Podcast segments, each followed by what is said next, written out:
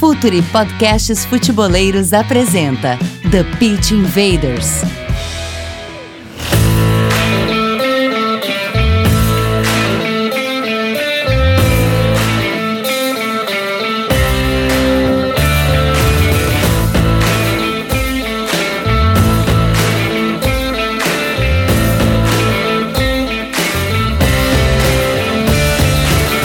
Olá, futeboleiros!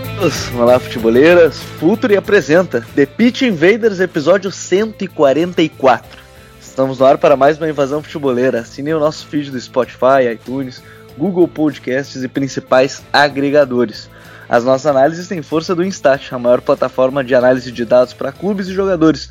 Um agradecimento sempre especial né, para a parceria com a Editora Grande Área. Acesse o editoragrandearea.com.br e fique por dentro de todas as novidades.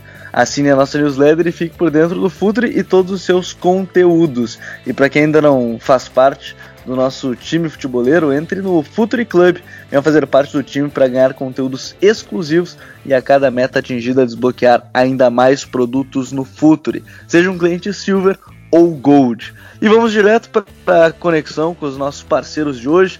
Dimitri Barcelos, nosso invader da casa, tá sempre com as lives, tem conteúdo sempre no Futuri Club, falando de futebol sul-americano, futebol brasileiro. Tudo bem, Jimmy? Tudo tranquilo, Gabi. Tudo certo, vamos lá.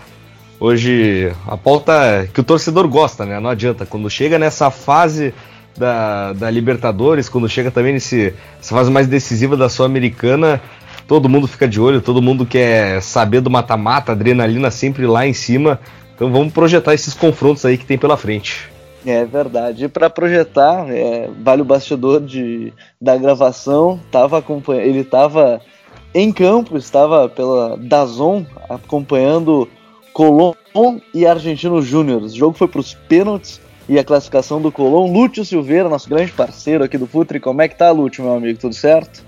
Tudo bem, Gabriel? Aquele abraço para ti, aquele abraço para o Dimitri. Quase que eu botei tudo a perder aqui, tava pior do que o Santiago Silva, viu? Trazei toda a bagaça, mas estamos na área. então, pessoal, vamos invadir aí, vamos invadir a Libertadores e também a Copa Sul-Americana.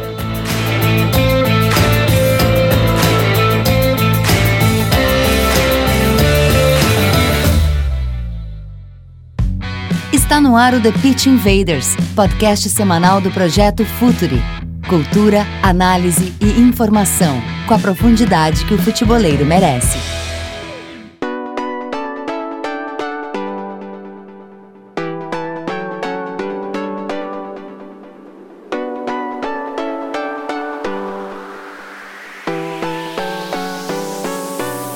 Bom, Copa Libertadores da América está chegando na fase de quartas de Libertadores da América está chegando na fase de oitavas de final, começando na terça-feira do dia 23 de julho. Você está conferindo na sexta-feira, dia 19, então vai ter um tempo aí para poder se preparar para todos esses duelos. E a gente tem River Plate e Cruzeiro na terça-feira do dia 23, jogo de ida. Ainda na terça-feira, LDU e Olímpia, Godoy Cruz e Palmeiras, os jogos da terça. Na quarta-feira, São Lourenço e Cerro Portenho, Atlético Paranaense e Boca e além disso, Emelec, Flamengo, Nacional do Uruguai e Inter. E na quinta-feira, para fechar os jogos desta fase de oitavas de final, os jogos de ida, Grêmio e Libertar. E por isso, pessoal, quero começar justamente falando sobre um panorama geral dessas oitavas de final uh, que tem cada vez mais na Libertadores mostrado e pela parada da Copa, Jimmy. Você acha que as equipes mudaram muito? A gente vai passar por todos os jogos, é verdade, mas muda muito do que a gente acompanhou da Libertadores na primeira parte, porque vai ser esse mata-mata, Jimmy. É, muda, muda muito sim, né? Até porque uh, as equipes acabaram se reforçando, uh, muitas delas trocaram de treinador nessa parada da Copa América aí. O uh, caso do São Lourenço, o Cerro Portenho também acabou mudando de treinador, eles que se enfrentam. Então a, acaba acontecendo aí de peças entrarem, peças saírem também, né? Algumas equipes acabaram perdendo jogadores de, titulares que tinham papéis importantes uh, para o funcionamento da equipe e acaba, né? Acaba afetando um pouco de certa forma. Resta ver se positivamente ou negativamente, né? Uh, novas mecânicas coletivas, né, com a entrada dos treinadores, uh, um tempo até que de certa forma curto assim, né, para trabalhar, porque para pegar de uma primeira fase de Libertadores para as oitavas, tá certo que a parada da Copa América foi ali um pouco mais de um mês, mas mesmo assim para tu uh, para um trabalho conseguir se solidificar ainda é pouco tempo. Então a gente vai, vai acompanhar muito dessas primeiras amostras de várias dessas equipes que passaram por mudanças justamente nessa fase mata-mata, nessa fase mais decisiva da Copa Libertadores. A gente costuma dizer, né, Lúcio, que a Libertadores, a partir de agora, que ela tem um, uma temporada inteira e, e, o ano inteiro, na verdade, não apenas seis meses, a gente tem quase que dois campeonatos distintos, diferente do que era no passado, ou melhor, é, nos anos anteriores, que se tinham seis meses de competição, a partir da, daquela mudança para uma temporada inteira, a Libertadores passou a ter dois momentos né, na competição. Sem dúvida. E a grande questão que fica no ar é com relação ao comportamento, me parece, dos argentinos. Porque a Argentina ela faz a sua temporada à la europeia, ou seja, de meio em meio ano, né? Assim, de julho a julho, para ficar mais claro para quem está nos ouvindo agora. Então, este é o momento de renovação dos seus times, renovação dos plantéis, é, é, jogadores chegando, saindo, altas e baixas, novos comandantes e tudo mais. Por exemplo, o Cruzeiro, que vai ter um enfrentamento contra a equipe do River Plate, o Cruzeiro está decidindo, chegando numa reta final de uma Copa do Brasil. Forte, pesada, passou por clássico, quer dizer, já teve é, todos os testes possíveis e inimagináveis pós-Copa América. Já está cascudo, já está jogando o Campeonato Brasileiro. O River Plate, seu adversário, teve só a Copa Argentina, um joguinho só, e já vai mergulhar num confronto contra o Cruzeiro. É verdade que ele traz uma herança, uma bagagem, um ótimo treinador e tudo mais, mas vamos combinar que há uma diferença muito grande né, de 3, 4, 5 jogos, decisões e tudo mais, para um time que só jogou uma partida e ainda num campeonato que é a terceira ou quarta prioridade da temporada. Então essas coisas a gente vai precisar observar muito. É claro que acontece também com os demais times do continente que tem temporadas assim, parecidas, ou clausura e abertura. O Brasil é único. Né? O Brasil é único com esse tipo de calendário e por isso a gente pode sim observar algumas situações muito peculiares, algumas diferenças bem grandes nessa retomada de Libertadores. Então eu vou começar falando justamente do jogo do atual campeão, que terça-feira, dia 23, no Monumental de Nunes, 7 h 15 da noite, tem River Plate e Cruzeiro. E eu quero começar justamente por esse River Plate. Eu não sei se vocês chegaram a acompanhar um vídeo do Marcelo Gajardo é, dando instruções táticas e o, o gol saindo, acho que foi um minuto depois, no máximo dois, e mostrando a felicidade de qualquer treinador, por óbvio, né? Quando, quando sai um lance que ele acaba é, organizando. E Jimmy, esse River, ele vem mutando já há muito tempo. E o, o que, que mudou do River Plate da primeira fase para esse River Plate de agora? Olha, para falar bem a verdade, o River Plate mudou muito pouco, né? Da primeira fase para agora. Uh, é um time que desde o começo da temporada vem sofrendo muito na parte física, uh, vem perdendo jogadores a rodo por lesão. A gente tem agora, por exemplo, o Escoco tá descontado, o Lucas Prato descontado fisicamente, o Ezequiel Palacios voltou recentemente de lesão. Então acho que a, a, a, o grande ponto de mudança do River Plate para essa segunda parte da, da Libertadores tende a ser fisicamente, né? Os jogadores uh, buscando uma recuperação, uh, estando com pernas mais frescas agora, né? Com essa parada mais longa de intertemporada argentina e tudo mais para o River de certa forma isso é benéfico mas em termos táticos em termos de elenco pouca coisa mudou segue sendo aquela equipe uh, bastante dinâmica bastante uh, muita variação tática né que sempre uh, foi caracterizada pelas mãos do Marcelo Gajardo. Uh, a grande notícia é a volta do Ezequiel Palacios, que é um jogador que dá uma dinâmica muito boa no meio-campo, tem uma capacidade de controle enorme e a grande incógnita é o ataque justamente do River, do River Plate, né? Porque como eu falei, tem o Escoco descontado, tu tem o Lucas Prato também sofrendo fisicamente, uh, o Borré e o Julian Álvares, né, que assumiram né, nessa partida da Copa Argentina há pouco contra o Renato de Mendonça o comando do ataque e muito provavelmente serão eles os atacantes, né, enfrentar o Cruzeiro uh, nessas oitavas de final da Libertadores. Uh, o Gajardo também vem dando chances, né, alguns jovens, principalmente o Benjamin Rohreiser, que é uma das grandes promessas uh, da categoria de base do River Plate, vem ganhando minutos. Uh, já poderia na temporada passada ter aparecido mais constantemente, mas agora nessa intertemporada começou a figurar mais junto à, equipe principal uh, do River. O Nicolas de la Cruz também, que vem do banco de reserva geralmente, mas é um jogador que muda muito o jogo, é um jogador de muita velocidade, capacidade técnica, tem esse improviso, esse, esse toque de, de, de conseguir achar soluções mesmo nas horas mais complicadas. Então o River Plate, uh, por mais que sofra fisicamente, por mais que esteja buscando a recuperação desses jogadores, é um time cascudo, é um time bem experiente, um time que está acostumado a esse cenário de grandes jogos e que quando chega no mata-mata acaba crescendo. Marcelo Gajardo é um treinador que tem total experiência, total domínio uh, dessa, desse panorama, então vai ser um confronto bem difícil né, para o Cruzeiro, que tem do outro lado também o Mano Menezes, que tem total experiência na, em mata-mata, bicampeão de Copa do Brasil. Resta agora tentar chegar mais longe numa Libertadores, né? Que sempre o Cruzeiro acaba batendo na trave nesses últimos anos aí. Vamos ver se agora, passando por o River Plate, pelo atual campeão, o Cruzeiro consegue uh, engatar esse embalo para chegar mais longe na competição. Se a gente para para pensar, né, o, o, Cruzeiro surpreendeu todo mundo com um grande início de semestre, mas é, o, as questões extra-campo me parece que tomaram conta do time, que tem duas faces quase. Na Copa do Brasil está classificado, mas no brasileiro é um dos últimos colocados da competição, Lúcio. E, e, como a gente fala, pô, o Gajardo é um grande treinador, mas o Mano também é. Só que o Cruzeiro parece que vive problemas maiores do que talvez a atuação, e isso pode ser preponderante do que a gente fala de um campeonato tão forte, tão, tão nivelado como é a Libertadores, né?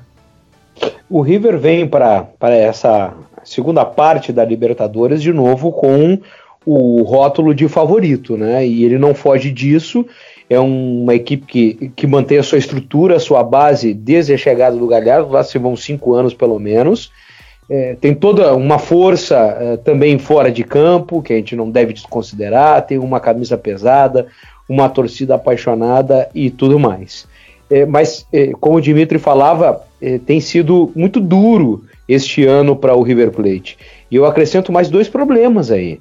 É o Ponzio, que na Copa Argentina saiu lesionado, e, e se soma a esse plantão médico, ainda não se sabe o que vai ser do Ponzio para a próxima quarta-feira contra o Cruzeiro. O Borré, por exemplo, não pode jogar, está suspenso para esse primeiro jogo.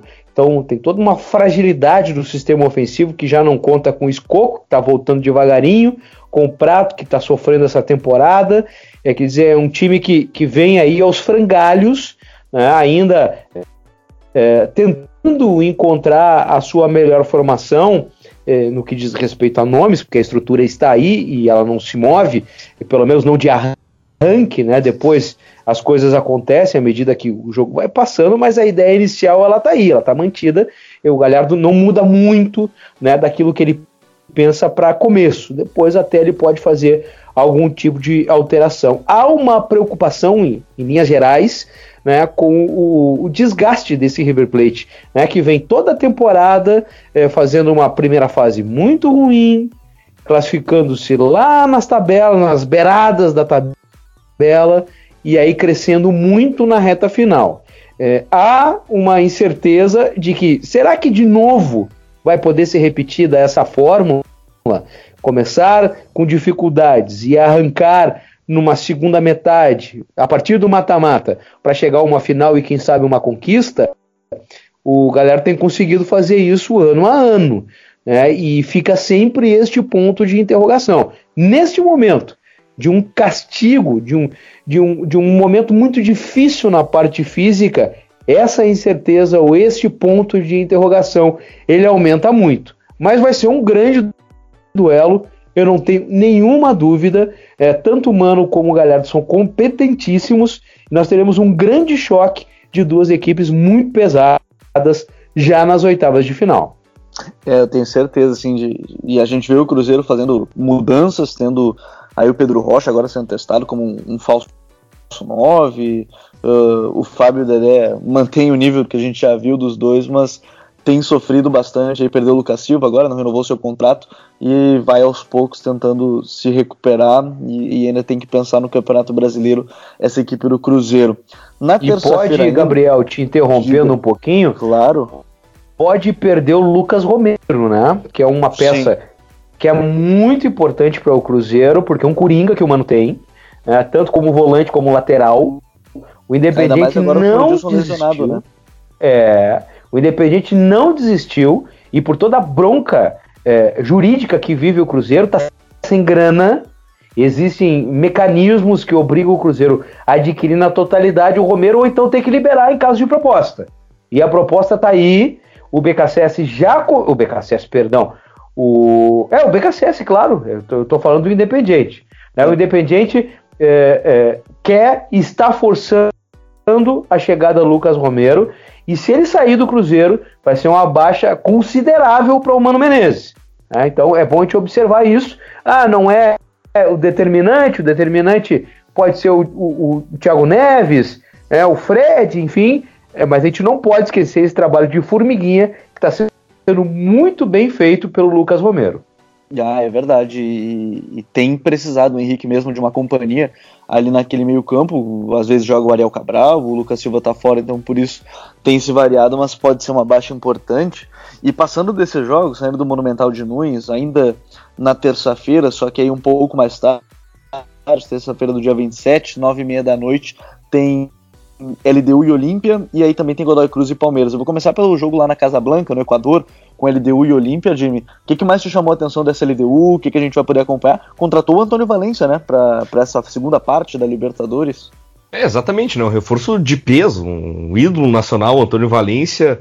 É um jogador que tem toda essa rodagem pelo futebol europeu, tem todo um crescimento técnico uh, nesses anos que, que esteve no Manchester United. Então promete ser um, uma, uma, boa peça, né? uma boa alternativa aí para o Pablo Repeto para essa oitava de final de Libertadores contra o Olímpia. Ele deu que é um time que se baseia muito né, na, em velocidade pelos lados. Tu tem os irmãos Júlio, né, o Anderson e o Rohan Julio, que são destaques, são dois jogadores de muita velocidade, jogadores que conseguem uh, criar várias situações de gol e finalizá-las também, que é o mais importante de tudo.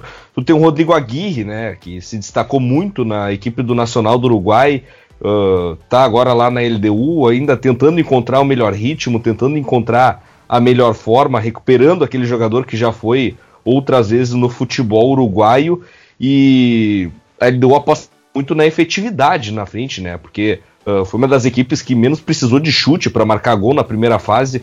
Se não me falha a memória, algo em torno ali de 6.3 gols uh, ah, 6.3 chutes, né, de média para conseguir marcar um gol. Então, um time que explora muito em velocidade esses ataques e é efetivo na frente. Quando tem oportunidade, costuma botar para dentro, jogando contra um Olímpia que teve uma primeira fase de não tanto brilho, foi um grupo que, em que ele caiu que foi bastante regulado por baixo, né? Aquele grupo C da Libertadores, com jogos uh, de qualidade bem baixa, assim, talvez, pegando na média o grupo com pior futebol no geral uh, dessa fase de grupos da Libertadores.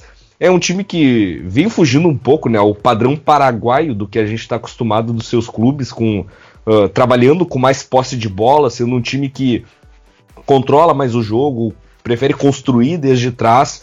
É um time muito bem ajustado em termos de movimentação, meio campo bem sustentado com Richard Ortiz e com Richard Sanches, né, que uh, são dois jogadores que conseguem dar esse volume uh, pelo, pelo, pelo centro do campo. E a minha grande expectativa em relação ao Olímpia é pela utilização um pouco maior do Hugo Quintana, né, que é uma das grandes promessas paraguaias uh, para essa próxima geração, bastante jovem, tem 17 anos, se não me falha a memória. Jogador de muito drible, jogador de velocidade, uh, não tem medo de ir para cima da marcação, por mais ferrenha que ela seja.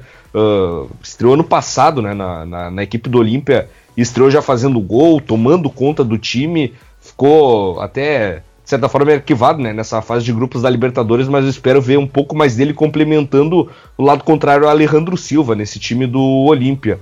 E dá para destacar individualmente também o Otálvaro, que para mim fez uma fase de grupos muito boa pela lateral direita e um ataque letal, né? Tu tem o Rock Santa Cruz e o Néstor Camacho no, na frente ali, treinados pelo Daniel Garneiro, são bem trozados, se entendem bem, uh, conseguem finalizar muito bem as jogadas criadas ali pela equipe do Olímpia. Então acho que vai ser um confronto interessante. Se ele deu conseguir subir o nível um pouco a mais e o Olímpia também conseguir uh, ser um pouco mais agressivo, um pouco mais efetivo, tem tudo para ser um confronto bem bacana aí. Confronto meio underdog, assim, né, nessas oitavas de final.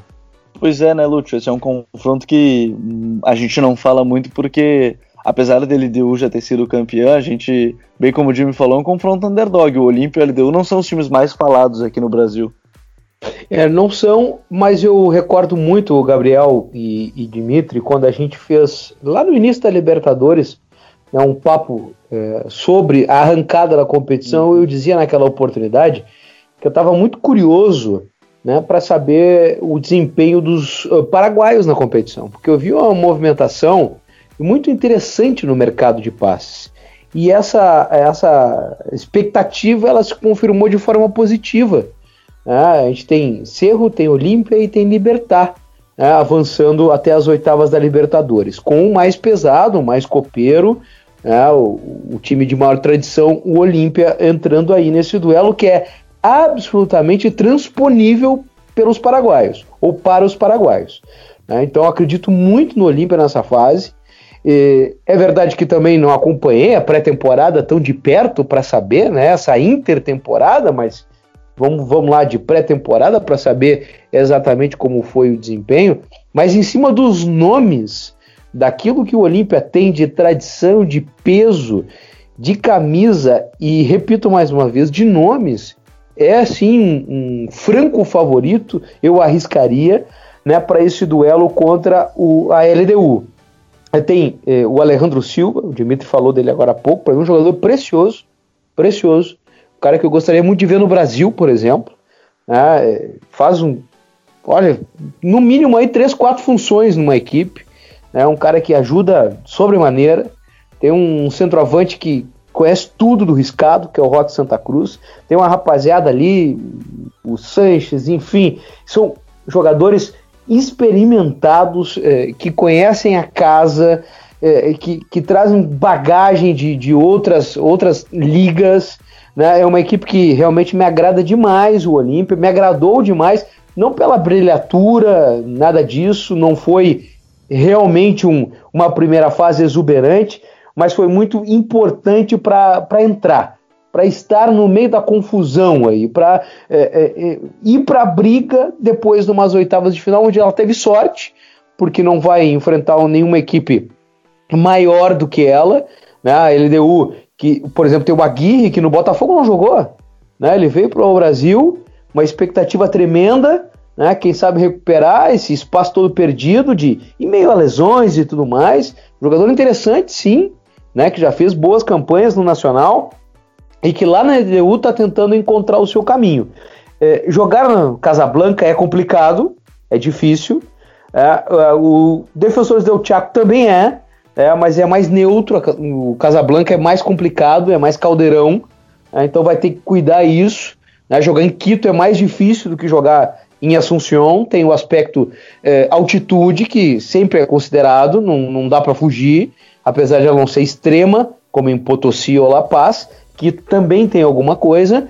E, e por conta disso, o Olímpia vai precisar estar é, tá muito atento, tá muito esperto. Mas é uma equipe que que me agrada muito e, e acho que, que pode fazer um barulho legal nessas oitavas aí.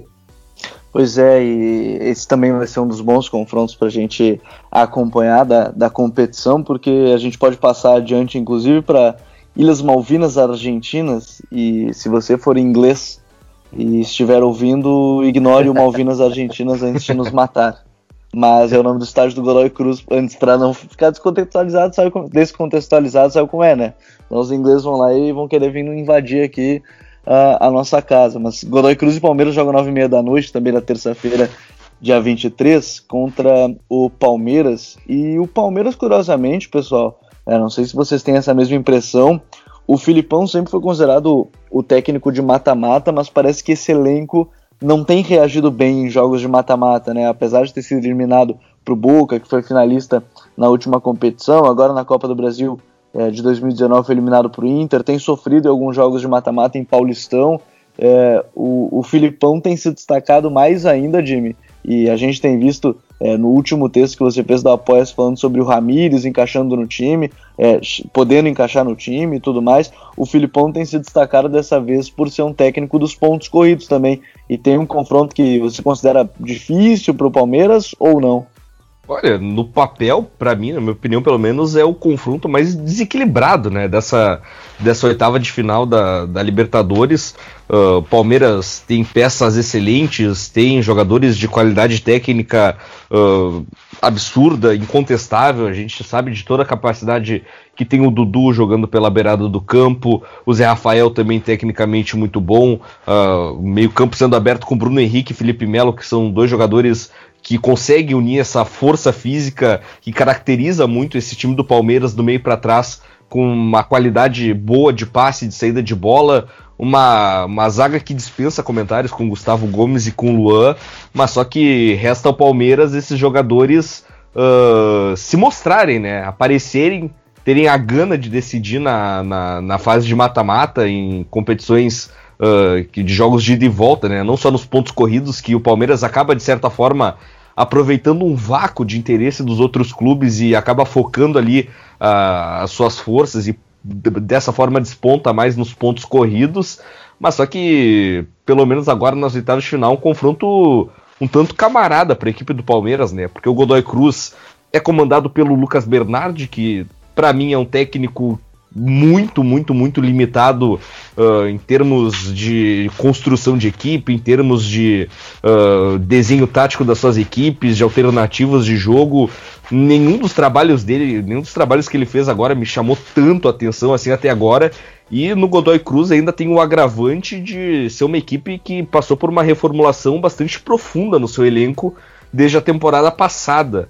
Uh, uma equipe que acabou rejuvenescendo, que está apostando em jogadores mais jovens. Uh, já não tem um Paul Fernandes, não tem um Arran Gonzalez no momento uh, tão bom quanto tinha em, outra, em outras épocas. Uh, o Santiago Garcia também, que foi um jogador que ali entre 2017 e 2018 desandou a fazer e agora já não está numa fase tão iluminada assim.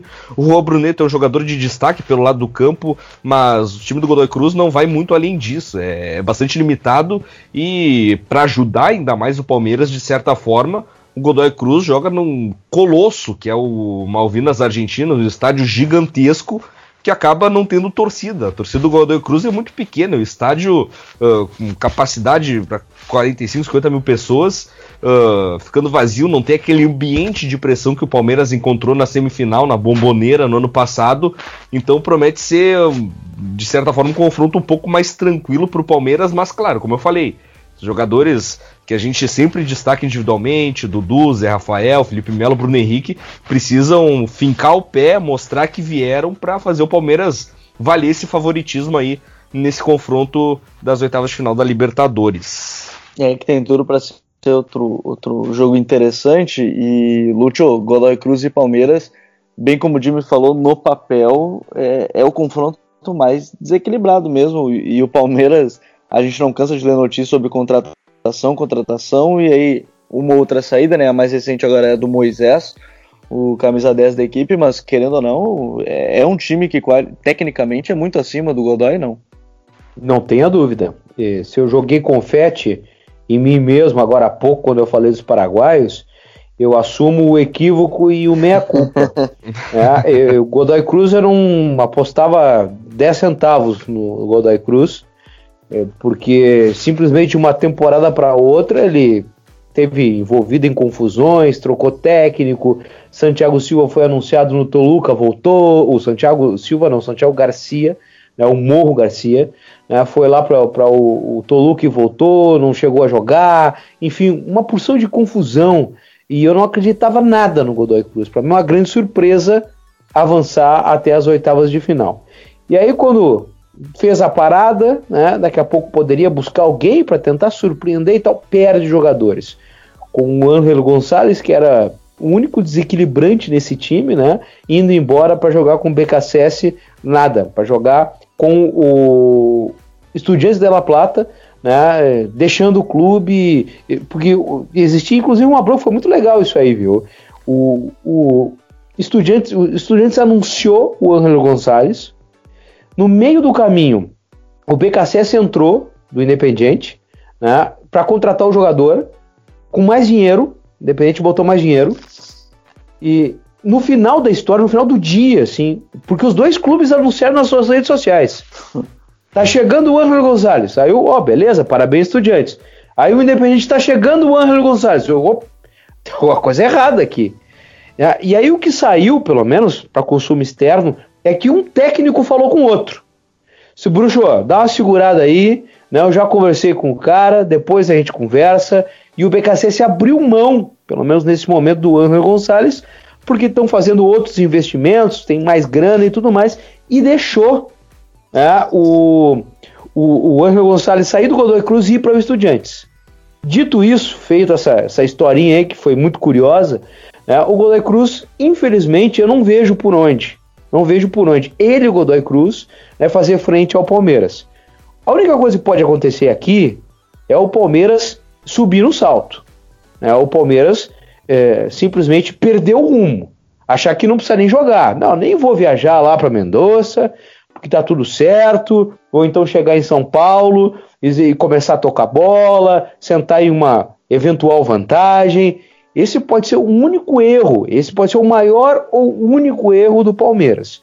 Porque bola por bola, apesar do Palmeiras que a gente viu contra o Internacional na Copa do Brasil não ter encantado ninguém, não ter sido é, bicho-papão em nenhum momento, né, é muito, mas muito superior ao Godoy Cruz, que chega como patinho feio e que vai tentar um verdadeiro milagre, eliminando hoje o clube mais poderoso em termos econômicos do Brasil. É, aí nós teríamos realmente uma história gigante se o Godoy Cruz avançar. Não, não vive mais aqueles bons momentos como viveu na época que enfrentou o Grêmio, lá atrás, 2017, e na Superliga seguinte, onde ele foi vice-campeão argentino. De lá para cá vem aos frangalhos, se desmanchando, e agora só uma grande surpresa para poder derrubar o Palmeiras. Seguindo adiante, então, na nossa Copa Libertadores da América, e sempre lembrando, né, para saber um pouco mais sobre o futebol brasileiro, sul-americano, é, no apoia.se barra Futre, lá no nosso Futre Club, o Jimmy, o Myron, eles escrevem semanalmente aí textos sobre futebol brasileiro e futebol sul-americano e por apenas 12 reais mensais aí você tem direito a esse conteúdo exclusivo, direto no e-mail, lá no site do Apoia-se. Então não deixe de, de ser um integrante da, da nossa comunidade futeboleira, mas adiantando e seguindo à frente na nossa Libertadores da América. Na quarta-feira do dia 24 tem São Lourenço e Cerro Portenho, um jogo que o Lúcio falou dos paraguaios e, e certamente o Cerro tem se destacado também é, nessa competição. O São Lourenço joga o primeiro jogo em casa. Qual é a expectativa para esse jogo, Lúcio? É um trabalho novo. Lá no começo o, o Dimitri falou aí a chegada do Pise, é impressionante, eu fiquei absolutamente espantado e decepcionado com o Almiron, que foi o técnico que precedeu o Pise e que foi embora. O Almiron fez um trabalho fantástico no Lanús, levando o Lanús até a final contra o Grêmio 2017. Ele chegou no, no São Lourenço e deu tudo errado. O São Lourenço foi terrível, foi péssimo nas mãos do Almiron. E do Almiron para o Pise, o São Lourenço está liberando 10 jogadores. 10. Mais da metade foram indicações do Almiron. Então, quer dizer, ele passou e deixou devastado o São Lourenço. Devastado. A chegada do Pise representa quase que um recomeço. É, de, de todas as maneiras, porque é um clube que vive uma questão institucional, com a volta a Boedo, e a gente daqui a pouco vai, mais do que já acontece hoje, ver um São Lourenço minguado economicamente. Né? O São Lourenço vai botar todo o seu dinheiro na construção do novo estádio. Evidente que tem apoiadores, né? Evidente que, que não vai ser dinheiro só do caixa, né? O caixa aquele eh, diário vai entrar uma outra grana, mas é, é possível que o São Lourenço abra mão de construir um bom time para construir o seu estádio. Então talvez essa seja a, única, a última temporada em que o time ainda é priorizado. E por isso o Pise chegou. O Pise está tentando recuperar, por exemplo, o Torrico, né, já que o Monete foi lamentável e já foi embora. Está é, tentando recuperar o Belucci e o Bota, que praticamente não jogaram com o Almiron.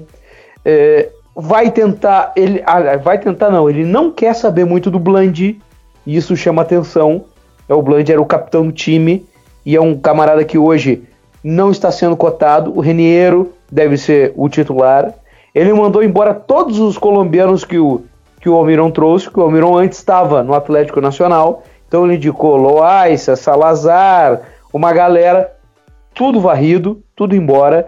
Então está sendo feito um novo time no Lourenço que trouxe, por exemplo, os irmãos Piton, são muito bons, jogavam no Nyon, no Nyon de Santa Fé, né, e chegaram os dois, é, são jogadores bem interessantes que podem ajudar.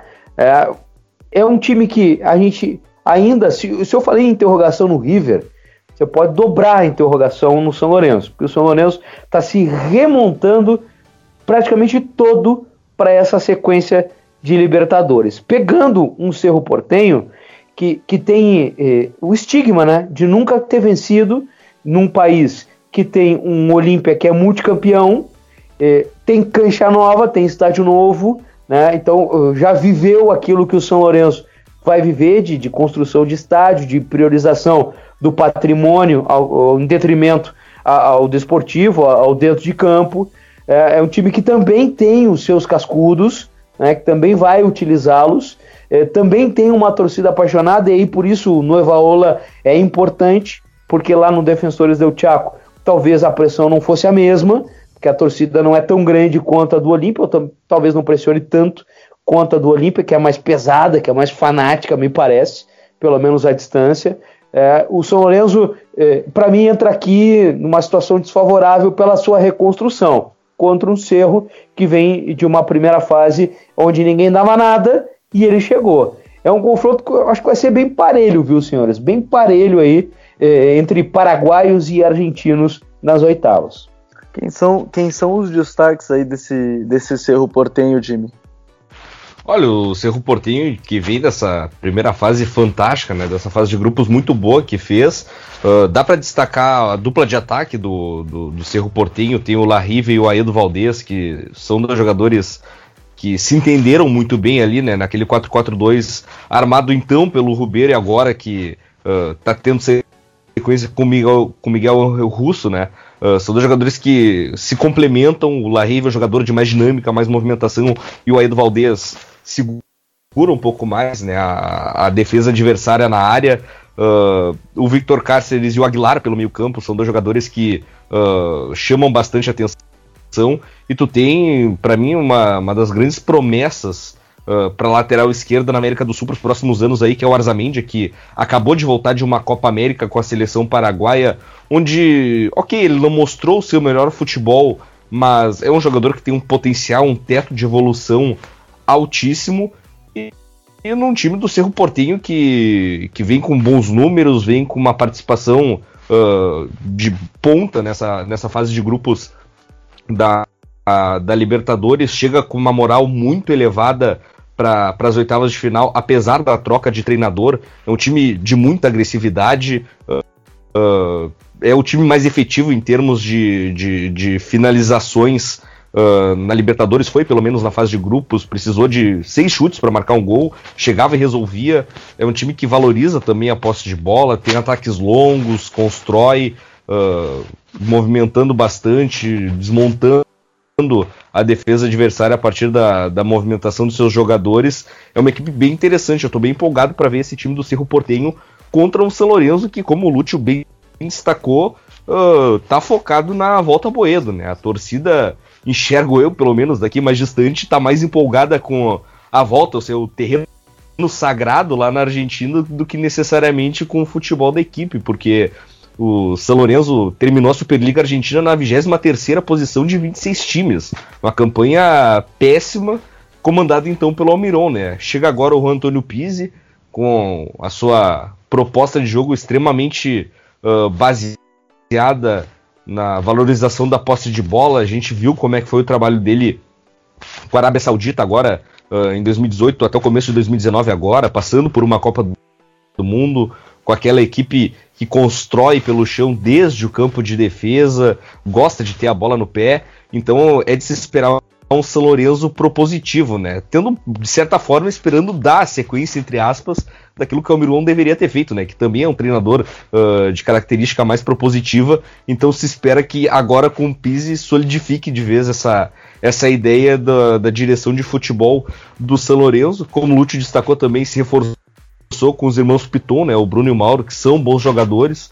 Também contratou o Adam Bareiro, mas para mim a principal contratação do São Lourenço é o Lucas Menossi, é um jogador que uh, há tempos já merecia uh, uma oportunidade num time de um pouco maior de expressão no futebol argentino, vinha de uh, participações extremamente sólidas com a camisa do Tigre, ganhou a Copa da Superliga, inclusive agora nessa metade de ano lá com a, com a, com a equipe do Tigre, junto com, com, com Montijo, junto com outros jogadores de grande destaque, e agora chega no São Lourenço para tentar ser o dono do meio campo, né? Assim como o, trabalho de meio campo do Tigre se baseava muito uh, por ele, era um termômetro da equipe, Menossi promete ser muito esse termômetro uh, do São Lourenço.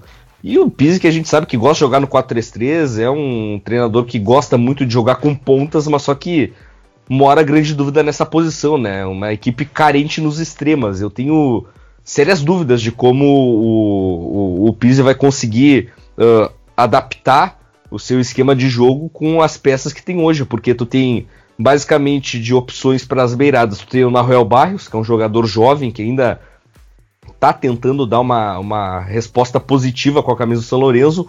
O Fertoli, que já teve passagem pelo News Old Boys, que com o Almiron chegou a jogar pela beirada de campo, mas não deu uma resposta tão boa. E o Ceruti também, que é um jogador que se destacou bastante no Independiente, fez boas temporadas por lá, mas que no São Lourenço acabou não se encontrando. Então, uh, até resgatando a fala do Lúcio também, se a interrogação do River existe, dobra para o São Lourenço, né? Porque uh, o trabalho que o Pizzi tem pela frente não é fácil. É, ah, e para colaborar aí com, com, com o Dimitri nessa questão dos extremas, que é uma, uma, uma preferência, né, um gosto do, do, Pizzi, a ideia são os irmãos Romero. Né? Ele já trouxe os irmãos Piton, e agora ele tenta os irmãos Romero, né, que podem fazer este papel. É, tanto o Angel como o Oscar é, podem jogar por dentro, mas também podem ser os extremas é, que deseja o Pise. Né? Então existe esta, essa possibilidade de mercado para o São Lourenço, é, já avisando, não sei se agora, porque está em cima, né?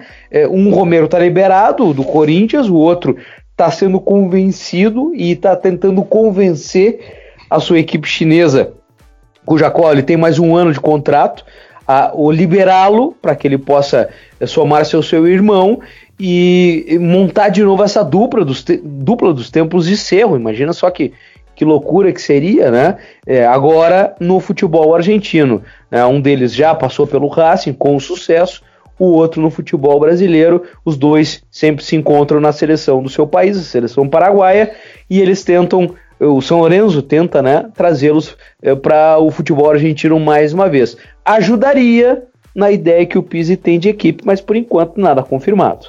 Ah, certamente seria é, bastante interessante ver o, os irmãos Romero do qual acho que às vezes a gente subestima o, o Angel e até às vezes superdimensiona o Oscar, mas que são dois é, muito bons jogadores. Acho que agregariam bastante mesmo essa, essa negociação, poderia acrescentar para esses duelos. E aí a 7-15 ainda, e aí a gente vai para o Uruguai, lá no, em Montevideo, no Parque Central.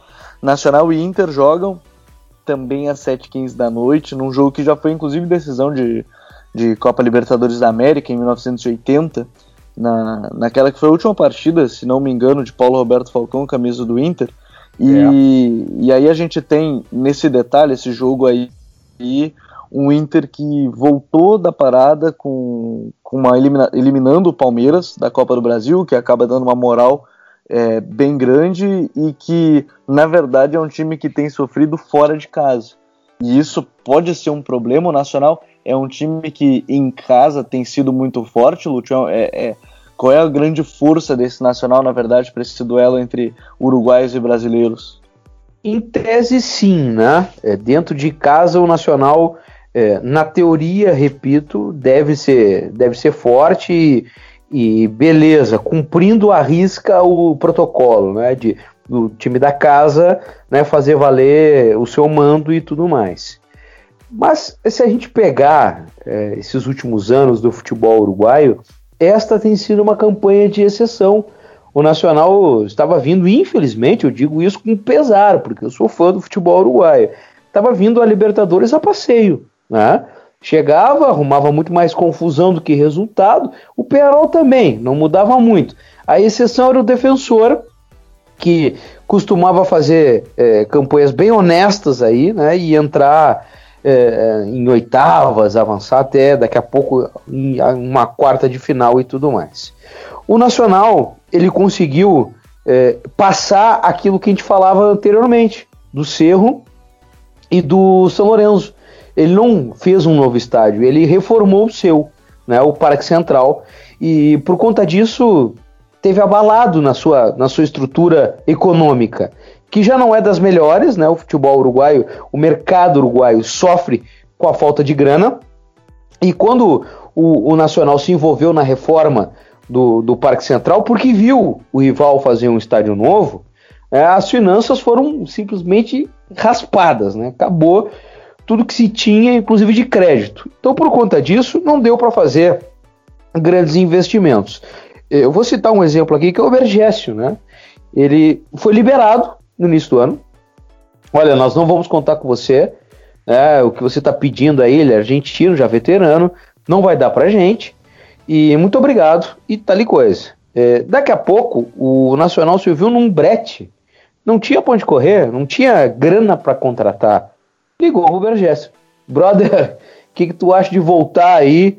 Né, vamos fazer um, um bem bolado aí. Um, tu cede um pouco, a gente cede outro pouco e você fica. Então, para a gente ver né, a fragilidade que tem o Nacional nesse sentido. Mas aí você tem o Lorenzetti, que é um jogador interessante, o Papelito Fernandes, que me agrada muito, o, o Corurro, que é um outro jogador também que é interessante sim. Né? O Rodrigo Amaral lesionou-se, né? é uma baixa, uma baixa sentida né, para esse momento nacional. É uma equipe que, em especial, e isso realmente me deixa muito feliz, é, é, parou de entrar naquela onda de só o Evos. É, o futebol uruguai parou um pouquinho com esse negócio. Tratou de botar a bola no chão e, bueno, vamos ver o que, que dá pra gente fazer. É, vamos tentar jogar, vamos é, respeitar um pouquinho as nossas tradições, porque tava demais. Tava demais, né? O futebol uruguaio tava, tinha virado o fio. Não sei se pela fragilidade econômica e a dificuldade de contratar nomes de qualidade, é, mas estava só na pancada, estava só na confusão, estava só no, no, tumulto. Não está mais, é, o Nacional avançou, né, e isso é, é super positivo. O Penarol bateu na trave, quase foi, mas está na Sul-Americana. Quer dizer, deu uma, uma reanimada nos gigantes uruguaios que estavam absolutamente adormecidos ou enfiados é, em confusões. Contra um Inter é, que é, tinha o diferencial nesse jogo contra o Palmeiras. É, você imagina retomar a parada da Copa América, perdendo no Brasileirão, sendo eliminado na Copa do Brasil. Que clima que nós teríamos? É, qual seria o tamanho da desconfiança em cima do Odair né, e deste grupo para os enfrentamentos contra o Nacional? Resolveu os problemas eliminando o Palmeiras? Não resolveu, mas ganhou gordura, lastro para poder ir tranquilo até Montevidéu e depois trazer um resultado a ser confirmado em Porto Alegre. Existe uma diferença monumental entre os orçamentos, entre a qualidade dos grupos, eh, do trabalho pode ser que sim, e a gente vai ver né, um internacional que deve sim ser o protagonista nesse duelo contra o Nacional mais uma vez. Nesse duelo, Jimmy, é, dá para será que a gente vai poder ver o Inter realmente o, no que o Lúcio falou de ser mais protagonista? Vai dar para ver, tu acha o time mais com a bola? Porque não é o estilo do Nacional ter a bola, talvez, mesmo dentro de casa? É, exatamente esse é o grande ponto, né? Se o Inter quiser sair com alguma coisa uh, de positiva lá do Uruguai, com uma vitória, com uma vantagem consistente na bagagem, vai ter que tratar melhor a bola, né? Vai ter que ficar um pouco mais, vai ter que ser mais protagonista, vai ter que propor mais o jogo, porque o Nacional é uma equipe baseada totalmente em reatividade, é uma equipe que trabalha com bolas longas, não não tem vergonha de esticar a bola no Berresso para ele tentar dar uma casquinha e o Ramires ou o Tiori Castro pegar essa bola em velocidade e saírem na cara do goleiro adversário. Então o Inter vai ter que encontrar saídas com a bola no pé. O Nacional do Uruguai foi equipe na fase de grupos com o menor índice de posse de bola. Teve só 42% de média de posse de bola nos seis jogos da fase de grupos. Então o Oder Helman vai ter que preparar a equipe para propor para abrir espaços para os jogadores se movimentarem, uh, tentar uh, acrescentar qualidade de passe no time para furar esse bloqueio que o Nacional deve fazer mesmo dentro de casa, porque mesmo jogando no Gran Parque Central, é um time que costuma se fechar atrás e sair nos contra-ataques, sair nas bolas longas. Uh, foi um sorteio, de certa forma, bastante camarada para o Inter, né? Porque apesar do Nacional estar melhorando bastante, uh, estar como o Lute falou, sendo menos evos e tentando jogar mais bola, ainda é uma equipe com grandes limitações, principalmente na parte ofensiva. Então o Oder Helman vai ter que uh, pensar muito bem o jogo, vai ter que sair um pouco da sua zona de conforto, de certa forma, fora de casa, de jogar no contra-ataque, de esperar um pouco mais atrás, de entregar a bola para o adversário e vai ter que ficar com ela no pé, porque o Nacional uh, não gosta de ter o domínio da posse, mesmo dentro de casa, então o Inter vai ter que sair um pouco dessa, de, dessa, desse modelo costumeiro dele longe do Beira Rio e vai ter que reter um pouco mais a bola, trabalhar ela um pouco melhor e quem sabe tirar um pouco de proveito do fato do Nacional ter sido uma das equipes mais violentas também, né? Em termos de. Violentas não, né? Mas mais indisciplinadas nessa fase de grupos. Teve 19 cartões amarelos em seis jogos, então com jogadores com capacidade de drible, como o Nico Lopes, com o D'Alessandro, que gosta de chamar o jogo para si, um Paulo Guerreiro, que também briga bastante entre os zagueiros, conseguiu uma falta na entrada da área, um lance mais próximo ali da zona de conclusão, para levar perigo, né? O Nacional que, como o Lute também bem falou, perdeu o Rodrigo Amaral lesionado, que, na minha opinião, é a grande referência técnica desse time, é um desfalque e tanto, e também perdeu o Esteban Conde, né? Que acabou, era o goleiro titular, acabou indo para o Banfield, foi para o futebol argentino. Então o Nacional aí, sim, a sua referência técnica. E o Odair Helman vai ter que pensar um Inter uh, que se disponha a sair de trás, que se disponha a jogar um pouco mais alto, a construir mais para ter sucesso e trazer para o Beira Rio aí sim, né? Para Fortaleza, para a vibração da torcida junto do seu povo aí, tentar jogar uma classificação dentro de casa que é onde é a grande força do Inter sem dúvidas. Quem Ainda sou eu Gabriel e, e Dimitri para é, passar algum tipo de lição ao D'Alessandro, né, por favor. Mas é, o D'Alessandro vai para o enfrentamento Argentina-Uruguai, vai para o enfrentamento de Libertadores. E o D'Alessandro é figurinha carimbada. Né, então ele precisa, é, até porque estamos quentes ainda né, do que foi é, o jogo contra o Palmeiras, onde, tá bem, o segundo cartão foi exagerado, ok. Mas e o que foi o primeiro? O destempero do D'Alessandro no primeiro cartão. É, então, é, vai ser uma arbitragem gringa, vai ser um duelo onde eles vão puxar pelo D'Alessandro, porque ele é referência, porque ele é marcante, e o D'Alessandro precisa é, ser mais do que ele foi em termos de comportamento contra o Palmeiras. Porque senão ele vai botar é, de novo novo o Inter em apuros em outra competição de mata-mata. Ele já não vai para a Copa do Brasil no primeiro jogo. E aí, se ele entra numa onda dessa, lá no Uruguai contra o Nacional, pode botar tudo a perder. Então, eu, que admiro o D'Alessandro pela sua história toda e sua carreira, não estou aqui querendo dar aula, no, em absoluto. Mas é lembrar né, que o que vem por aí pode ser pior do que foi contra o jogo, o jogo contra o Palmeiras, em termos de provocação, rivalidade. Eu falei que eles tinham esquecido, eles uruguaios, um pouco essa onda de vamos lá, que aqui é Uruguai. Mas agora pode ser diferente a história, especialmente em cima de um personagem, que é o da Alessandro. Então, que vai ser fundamental, penso eu, né, na sua liderança, aspecto técnico e tudo mais. O que não pode se perder pela linha de fundo é a questão de temperamento e comportamento, porque daí ele e o Inter estarão em apuros.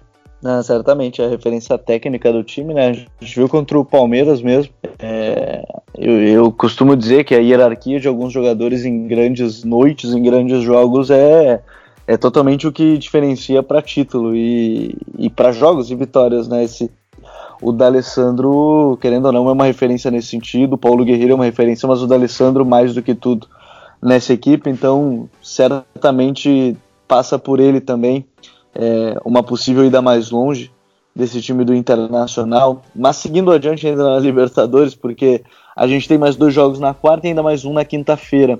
E aí eu quero perguntar para cada um de vocês, cada um, um dos jogos da quarta-feira ainda das nove e meia da noite.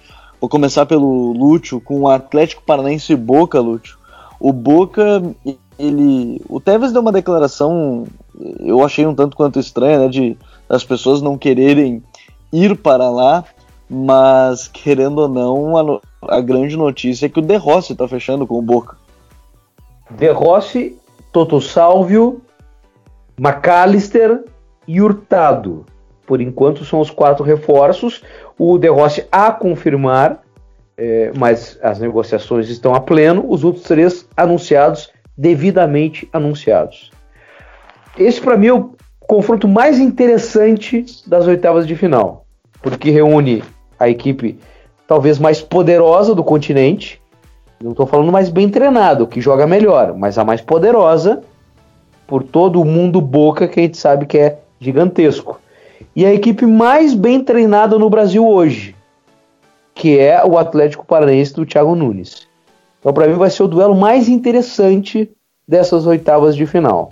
Um Boca que está na mesma balada dos outros argentinos, ou seja, começando uma temporada, que também tem as suas dificuldades, porque ainda vive, mesmo que é, suavemente, mas o fantasma do que aconteceu no ano passado, que tem de é, é, quase que passagem marcada para ir embora pós oitavas Benedetto, Pavon, Nandez e Almendra, são quatro jogadores que renderiam aproximadamente 80 milhões de dólares ao Boca. Essas vendas estão encaminhadas e o Boca que pode ou não passar pelo Atlético Paranaense vai chegar nas quartas sem esses quatro nomes, mas com o bolso forrado.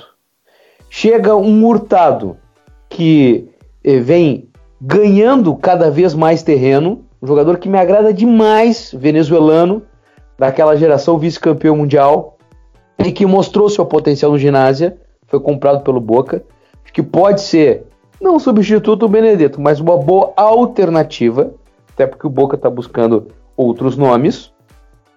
É, o McAllister, que vem mais ou menos num negócio de ocasião, né, por toda a ligação que existe da família com o clube e tudo mais, mas é um, é um 10 que daqui a pouco pode ser útil. Né? E além deles, o Toto Salvio, né, que fez é, uma larga temporada europeia, um largo período de Europa, e vem para ser o jogador desequilibrante, né, para jogar, quem sabe, na do Pavon ali na frente. Um trabalho recente do Alfaro, é, que tenta espantar toda a zica, todo o fantasma que possa rondar a bomboneira. É um time que ainda não se encontrou, aliás, não se encontra há muito tempo. Tanto Boca do, do, do do Vasco Rua Barrena ou, ou do, do Guillermo, né? São equipes que não têm o mesmo brilho. A última para mim foi a do Falcione, né, que chegou até o vice-campeonato da América. Eu gostava muito daquele time, estava muito bem armado.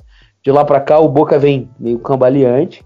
Contra um Atlético que a gente vê muito, né? O Atlético a gente está vendo muito, porque ele eh, mudou de patamar. Hoje o Atlético consegue conduzir três competições ao mesmo tempo. E coisa que não era para o Atlético, o patamar do Atlético anteriormente, tinha que focar numa e o resto, seja o que Deus, Deus quiser. Hoje ele está tocando tudo ao mesmo tempo, né? mostrando que tem realmente uma qualidade gigante do trabalho do Thiago Nunes. Tem peças fundamentais como o e como o Marco Ruben, que se reinventaram no Brasil, que estão novos, né? com, com, com, com toda a gana de jogar, né? com uma rapaziada, uma gurizada fantástica Vamos ver que, como é que vai ser o efeito da saída do, do Renan Lodge, né, que é um jogador é, que foi muito importante no último ano e meio, né, e certamente vai fazer falta, mas vamos ver o tamanho dessa falta que vai fazer. É, enfim, para mim, é, no meu gosto, esse é o duelo mais interessante das oitavas. Esse eu vou armar uma pipoca, vou sentar para ver, viu? Ah, eu tenho certeza que sim, porque concordo até pelo trabalho que, como bem você falou, do, do Thiago Nunes aqui no futebol brasileiro e, e ele já enfrentou na fase de grupos né, o Boca e, e, tivemos dois ótimos confrontos, então eu tenho certeza que será um grande duelo. E aí também, né, de outro grande jogo ainda na quarta-feira, é, às nove e meia, e mais pela curiosidade, inclusive, do Jorge Jesus no Flamengo e na Libertadores, lá no George Capwell, tem Emelec Flamengo. Emelec que não vou dizer que é uma toca do Flamengo, mas que eliminou o Flamengo já em, em Copa Libertadores da América direto na fase de grupos, de né, exatamente, mas só que desta vez o Emelec não passa de uma grande incógnita, né? Porque uh, trocou de treinador recentemente também, mais uma equipe que acabou uh, alterando seu comando, Mariano Sosso, que estava uh, aí no começo do ano, esse primeiro semestre, com a equipe do Emelec, acabou indo para o Defensa e Justiça para substituir justamente o BKSS que foi para o Independiente.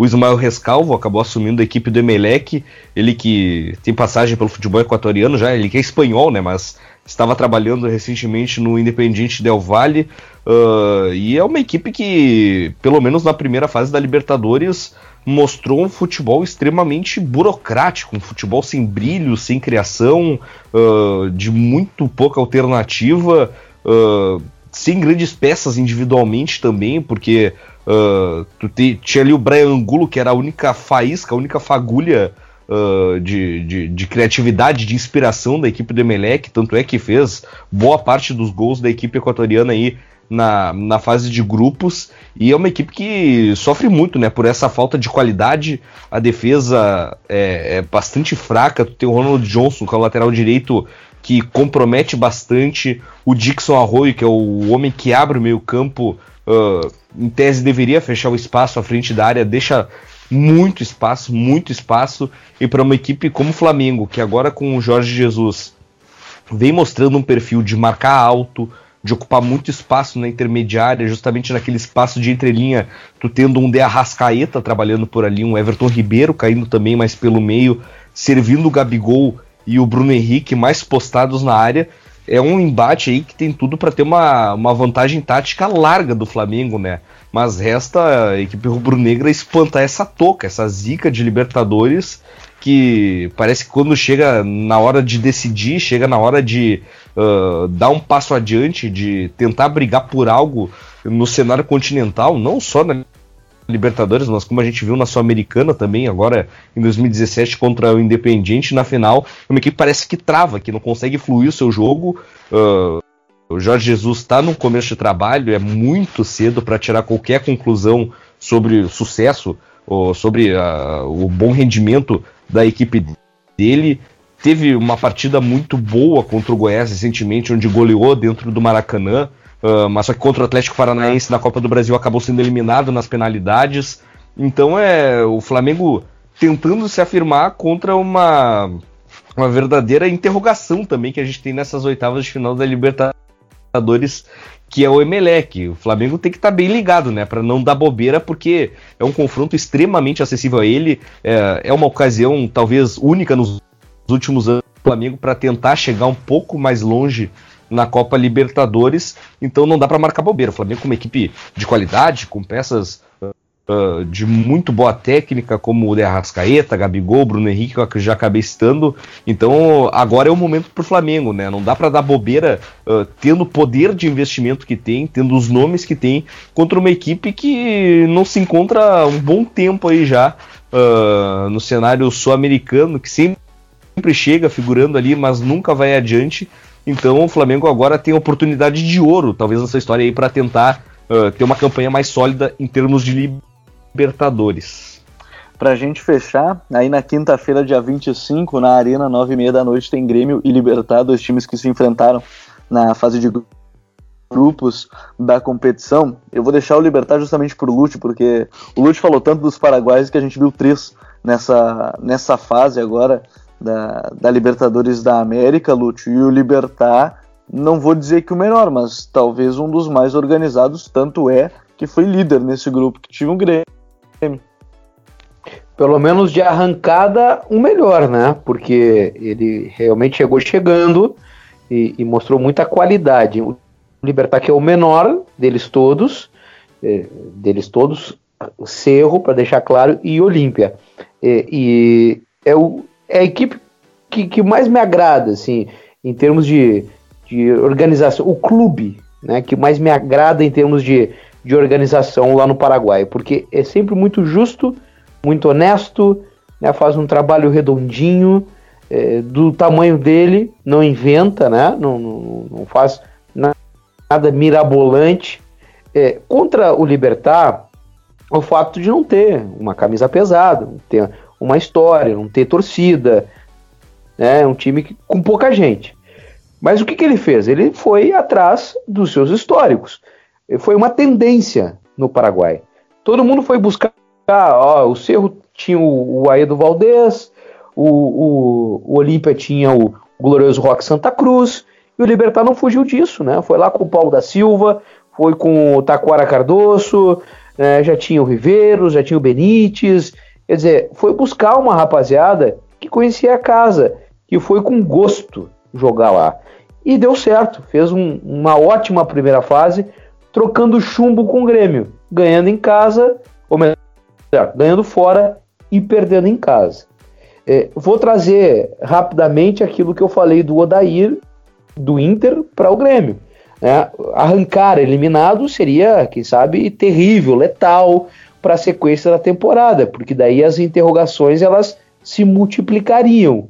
Né? O Renato, se o, o Odair tinha bronca porque não botava o D'Alessandro, e o, o, Grêmio também tem as suas, com a questão do André e, e tudo mais do Tardelli, enfim, o, mundo grenal que, que vocês estão muito mais perto do que eu neste momento. Mas o Grêmio passou, né? o Grêmio uh, alivia também, distensiona também e vai mais leve, vai mais suave para esse duelo contra o Libertar, onde ele, de novo, não vai enfrentar pressão de torcida.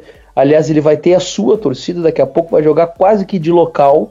E isso é importante dentro de uma Libertadores da América, né, com um trabalho do Renato que precisa se reinventar. É, quem foi craque, ou quem é craque nisso é o Galhardo. O Renato acho que pode né, beber um pouquinho dessa fonte aí, né, contra um Libertar é, que também vem né, de uma interrogação com os seus veteranos, eh, com uma parada de Copa América. Eh, vamos ver se ela será benéfica ou não eh, ao time paraguaio, que agora, neste momento, inverte. Eh, se na primeira fase, pelo seu arranque, ele se mostrava seguro, maduro e foi confirmando ao natural o seu posicionamento na ponta da tabela, ele inverte. Sabem todos no Paraguai que vem um adversário pesado. Mesmo que já tenham se enfrentado, né, há sim, né, a, não vou dizer temor, né, mas a, o respeito, vamos colocar assim, né, pelo que vem pela frente, pelo, pela veia copeira que o Grêmio traz. É impossível libertar? Não é impossível, mas é menos provável né, do que foi na primeira fase, onde você joga light, você joga sangue doce, porque você tem outros adversários que podem fazer a diferença na hora da balança. É, agora não, agora é olhos nos olhos com o Grêmio. E aí a diferença é grande. E eu quero, para a gente encerrar essa, essa, esse nosso episódio hoje de Libertadores, é, eu gosto também, a gente gosta muito de ver as outras competições sul-americanas, e aí por isso a gente dá um, um bônus neste episódio, não falar só de Libertadores, Jimmy. O que, que te parecem os brasileiros na Copa Sul-Americana? Porque na quarta-feira do dia 24 tem Botafogo e Atlético Mineiro. Na terça-feira, ainda antes, tem Penharol e Fluminense no campeão do siglo. E quinta-feira tem Corinthians e Montevideo Wanderers. O Lute, que inclusive antes da gravação desse episódio, estava no do estádio Diego Armando Maradona para Argentinos Júniors e Colón. Mas, Jimmy, o que, que, a gente pode esperar desse, da, da Sul-Americana e dos brasileiros?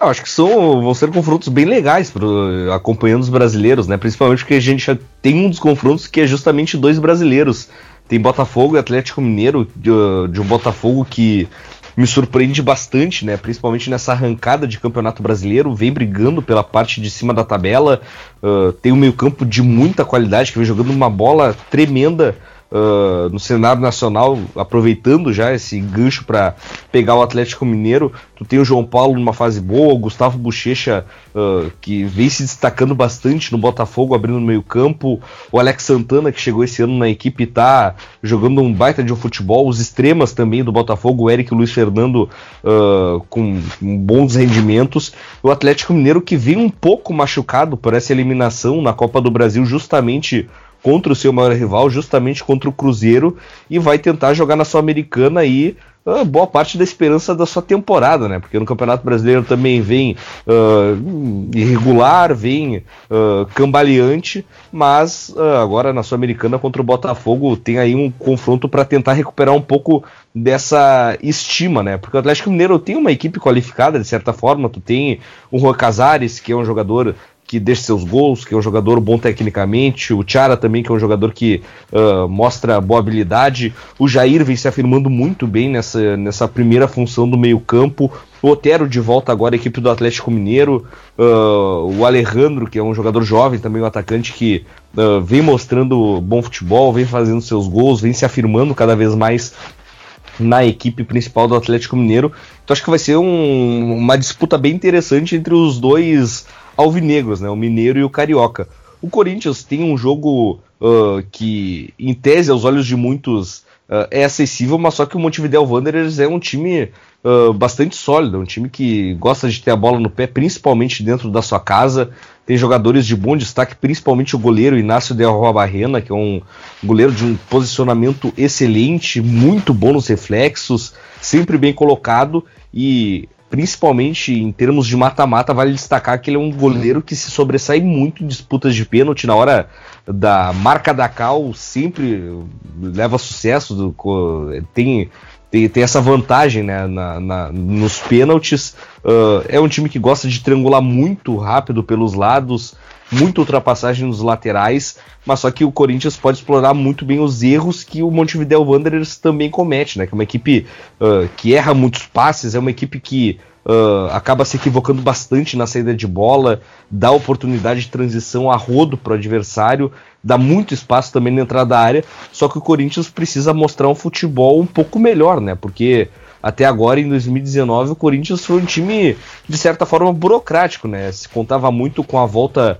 do Carilli na esperança de que o Corinthians resgatasse aquele futebol uh, que levou ele ao título brasileiro há, duas temporadas, mas só que uh, o que a gente vê em campo é bem diferente disso, né? Tem um meio-campo uh, fraco em termos de criação, os jogadores de lado também não conseguem corresponder tão bem quanto deveriam.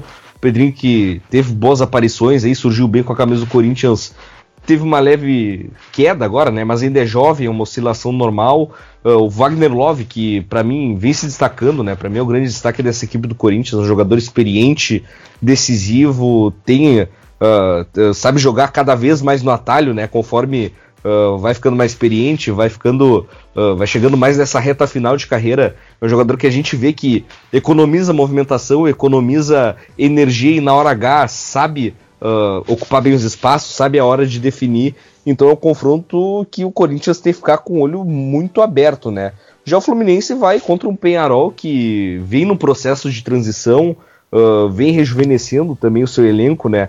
Uh, tu tem um Darwin Nunes, um atacante de muita qualidade, que nesse final de semana agora, a gente está gravando o programa dia 19, né? Agora, nesse final de semana do dia 13 de julho, marcou um hat-trick no Campeonato Uruguaio. Uh, um jogador que vem despontando muito bem uh, para surgir lá no campeão del siglo. Também tem o Brian Rodrigues, que é um jogador jovem que vem ganhando cada vez mais espaço com o Diego Lopes. O Agostinho Canóbio, que uh, teve muito perto de deixar o Penharol, mas acabou permanecendo lá e também tem muito destaque, é um jogador de muita criação de oportunidades. E o Fluminense que vem reforçado agora com o Nenê, né? Uh, tem o Pedro que voltou de lesão e voltou bem, vem fazendo gols, vem tendo boas participações. É um confronto que, apesar do Fluminense estar tá brigando agora numa parte de baixo do Campeonato Brasileiro, não ser um time lá com essa força, muito pelo seu momento econômico, é um confronto que se o Fluminense jogar bem organizado, aplicar um bom futebol e cumprir bem a proposta que o Fernando Diniz uh, implementa na equipe, tem boas chances de passar contra o Penharol que tá nessa transição, mas ainda é um time que tá buscando a sua melhor inspiração para tentar alçar voos mais altos novamente na América do Sul. Lúcio, dessa, dessa Sul-Americana, tem algum time que a gente tem que prestar ainda mais atenção, assim, que, que você acha que pode é, beliscar um título, que pode atrapalhar os brasileiros nesse caminho? Tem alguma equipe mais específica para a gente acompanhar? Na verdade, não. Na verdade, algumas coisas mais, algumas situações mais pontuais, assim. É, eu pude abrir um pouquinho o leque, né? Porque é, tem uma coisa que, que não dá para ser, não é, Gabriel e, e Dimitri, é tudólogo. Então você tem um continente gigante, uma quantidade enorme de clubes e não há como acompanhar simplesmente tudo. Né? Então a gente tem que Desconfie fazer um filtro. de quem diz que conhece tudo e já viu tudo, né, Lúcio? É, não tem como, né? Então você tem que fazer um filtro, né? É, tem que é, hiper especializar, tem que focar, tem que nichar, porque senão você pira, simplesmente pira. Então o meu nicho é o futebol argentino, e onde eu me sinto mais confortável, e a Sul-Americana me ajudou muito, me ajudou muito no trabalho do Dazon, a, abrir um pouco esse leque. É, então eu vi, por exemplo, um Deportivo Cali, que até não está mais na competição, mas eu vi bons nomes por lá. É, acompanhei recentemente o La Equidad da Colômbia, passando pelo Royal Paris. Eu não imaginava fazer esse jogo, ser bem sincero para vocês. Né, quando se apresentou o Royal Paris e La Equidad, eu disse, minha nossa, aí fui, mergulhei, fui estudar, é, conversei com gente para entender um pouco mais e vi um lá e cuidar muito organizado, não é brilhante, tá longe dos holofotes também, mas me agradou assim pela organização prévia da equipe. Vi, trabalhei nesse Colón com Argentinos Júniors. É, eu acho que o Colón tem mais a nos mostrar. Né? O Colón é um time que tem recursos humanos e que precisa é, desabrochar, digamos assim. Por exemplo, o Pulguita Rodrigues, é, que é um pecado. Você olha ele com a camisa do Colom, parece que, sei lá, tá vendo o D'Alessandro com a camisa do Grêmio e o Renato com a camisa do Inter. Não tem nada a ver, assim, é um troço absurdo. Mas já que ele tá lá, não tô nem falando de rivalidade, é por ele ter deixado o clube dos seus amores, né? Então, por ele estar lá, a gente espera mais dele, né? Porque é um jogador é, precioso é, para esse universo. Então são algumas questões de, de, de Copa Sul-Americana que certamente terá os brasileiros no protagonismo, imagino eu. Agora os cruzamentos eles podem ser fatais, né? E aí você vai reduzindo, vai chegando no funil e daqui a pouco os enfrentamentos, como eu disse, acabam deixando de, de fora uma equipe mais forte, mais pesada e sobrando alguém né, é, que não, não era tão cotado. A Sul-América do ano passado nos trouxe esse início, né, esse, esse nascedor aí do Atlético Paranaense e, e um Júnior Barranquilha que se destroçou. Né? Quem sabe aparece de novo um Júnior Barranquilha na, na estrada. Eu não estou vendo um Atlético Paranaense, viu? Eu não estou vendo um, um, trabalho tão forte que já dava sinais, já fazia sinal de luz né, ano passado e que vai se confirmando este ano mas pode pintar, por exemplo, um, um novo Júnior Barranquilha fazendo um, uma campanha de exceção e, e trazendo novidades para gente. que eu confesso de novo para vocês, eu não vi ainda. O, Penharol né, com o Fluminense, o Penharol é, bateu na trave da Libertadores, tem camisa pesada, né, pode, vai ter que encarar o João Pedro aí, olhos nos olhos, né, um, um guri que tá voando, é, e são algumas questões bem pontuais, assim, é, é uma Copa, é, confesso para vocês, eu sou Libertadores Futebol Clube, viu, mas eu tô aprendendo, tô gostando, é, é, tô, tô desbravando a tal da, da Sula, né, a gloriosa Sul-Americana que tem os seus encantos, não há dúvida disso, e o Dazon tem, tem, tem me dado essa oportunidade de desbravar um pouquinho mais essa competição nossa também aqui. O Lute está dando totalmente uma de Simon Bolívar e desbravando tudo quanto é canto da, da América do Sul aí, é, na, não só a Libertadores, mas também a Sul-Americana. Bom, se a gente seguir nessa conversa, nessa charla, a gente poderia ir até altas horas, mas chegou o momento, né, daquelas nossas dicas futeboleiras.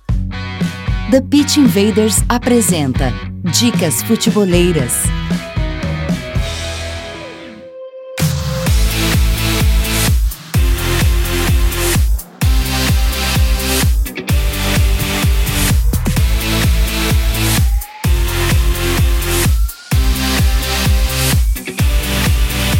Bom, a minha dica futeboleira nesse TPI 143, ela foge um pouco do futebol sul-americano, mas ela vem para o futebol brasileiro quanto à seleção, foge do resto, na verdade, da América do Sul, porque no dia 17 se completou 25 anos da conquista do tetracampeonato da, da Copa do Mundo para a seleção brasileira, e o Rodrigo Coutinho, nosso craque, ele fez uma série de oito capítulos contando e relembrando os sete jogos da Copa do Mundo para o Brasil, taticamente, como foi a equipe, desmistificando muita coisa, alguns preconceitos que se tinha, e também antes, né, por isso são oito capítulos, tem a fase das eliminatórias do jogo contra o Uruguai, uma série que ficou muito legal, muito legal, eu tive o prazer de editar ela durante todo esse, esse caminho, então foi muito legal porque todo dia que tinha jogo, há 25 anos atrás a gente acabava postando e já está lá no nosso no site, o Futuro FC, essa série 25 anos do Tetra que se completou aí agora no dia 17 de julho. Jimmy, qual é a tua dica futeboleira? Minha dica também fugindo um pouco desse cenário do, do futebol sul-americano, mas é uma dica que vale muito a pena, cara. The Coach's Voice, canal no YouTube. Vai lá e confere a série que fizeram com o José Mourinho falando sobre a carreira dele, a série intitulada Stories José Mourinho, uh, muito bacana, ele falando da trajetória dele, passando lá pelo Porto no seu primeiro título de Champions League, uh, passando pelo Chelsea, depois pela Inter de Milão, a passagem pelo Real Madrid. É bem bacana acompanhar essa trajetória dele, um dos técnicos, um dos técnicos, né, sem dúvidas, mais influentes dessa, dessa última década, uh, multicampeão, tá bem bacana o material, falando sobre uh, os conceitos de jogo dele, as filosofias, uh, explicando muito taticamente, né, uh, esses times vitoriosos pelos quais ele passou, então vale a pena, cara. Vai lá, The Coach's Voice no YouTube, procura pelo, pela série com José Mourinho. Graças, Jimmy. Grande abraço. Dale, tamo junto. Abraço a todo mundo aí. Valeu, Lúcio. Valeu, Gabi. Lúcio, qual é a tua dica futeboleira? Ah, como vocês são dono da casa aqui, eu sou convidado, e aí vocês podem dar uma dica só, né? Então, azar é de vocês. Eu vou colocar com três dicas. Olha aí, espetáculo para quem tá ouvindo, pô. É, primeiro sigam o Lúcio Silveira, tá? É, Lúcio Silveira no Twitter, é, Lúcio Silveira 78 no Instagram, né? Siga lá, vamos trocar uma ideia sobre futebol argentino, sul-americano de forma geral. A segunda delas, eu confesso para vocês que é, vale a, mais do que valer a pena, é, pode ser transformador. É um documentário, enfim, curta, como queiram chamar, não sei qualificar ou classificar, chama Rusto e Nico. É uma história maravilhosa de pai e filho do futebol uruguaio. Um negócio absolutamente tocante e que pode transformar a sua vida. Repito mais uma vez. Não chega a 10 minutos, mas é, são 10 minutos que pode simplesmente mudar a tua ideia sobre vida e sobre o futebol. É um negócio absurdo, emocionante pra caramba. E a última estou terminando de ler o Mis Latidos. É o livro do São Paulo, né? É, que eu comprei na Argentina e, e que é pra lá de interessante, né? O São Paulo, que eu confesso para vocês, eu fiquei um pouco com raiva dele depois da última Copa do Mundo, mas agora eu tô me desculpando e entendendo mais o Sampa, né? Que tá fazendo um trabalho muito legal no Santos. Então são as três dicas futeboleiras e agradecendo vocês de coração pela oportunidade e pelo convite. Mas sabe que tu também é da casa, viu, Lute? Sempre teve com a gente aí desde o início e a gente sempre fazendo essa troca de ideias de futebol sul-americano, futebol argentino. Então saiba que as portas e a casa é sua também. Grande abraço. Satisfação gigante. Nico e Rusto eh, tá lá no, no YouTube, tá? Então a rapaziada pode procurar aí, que vale a pena. É muito lindo. Um abraço, rapaziada. Um grande abraço e nunca esqueçam, é, The Pitch Invaders, episódio 144.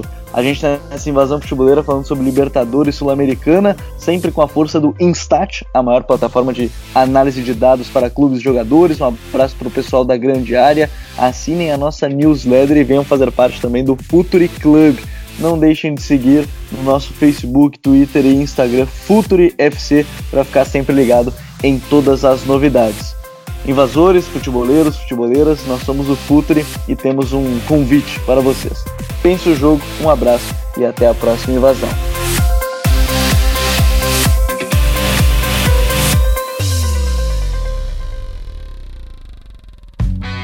Projeto Futuri apresentou The Pitch Invaders. Acesse www.futuri.com.br. Pense o jogo.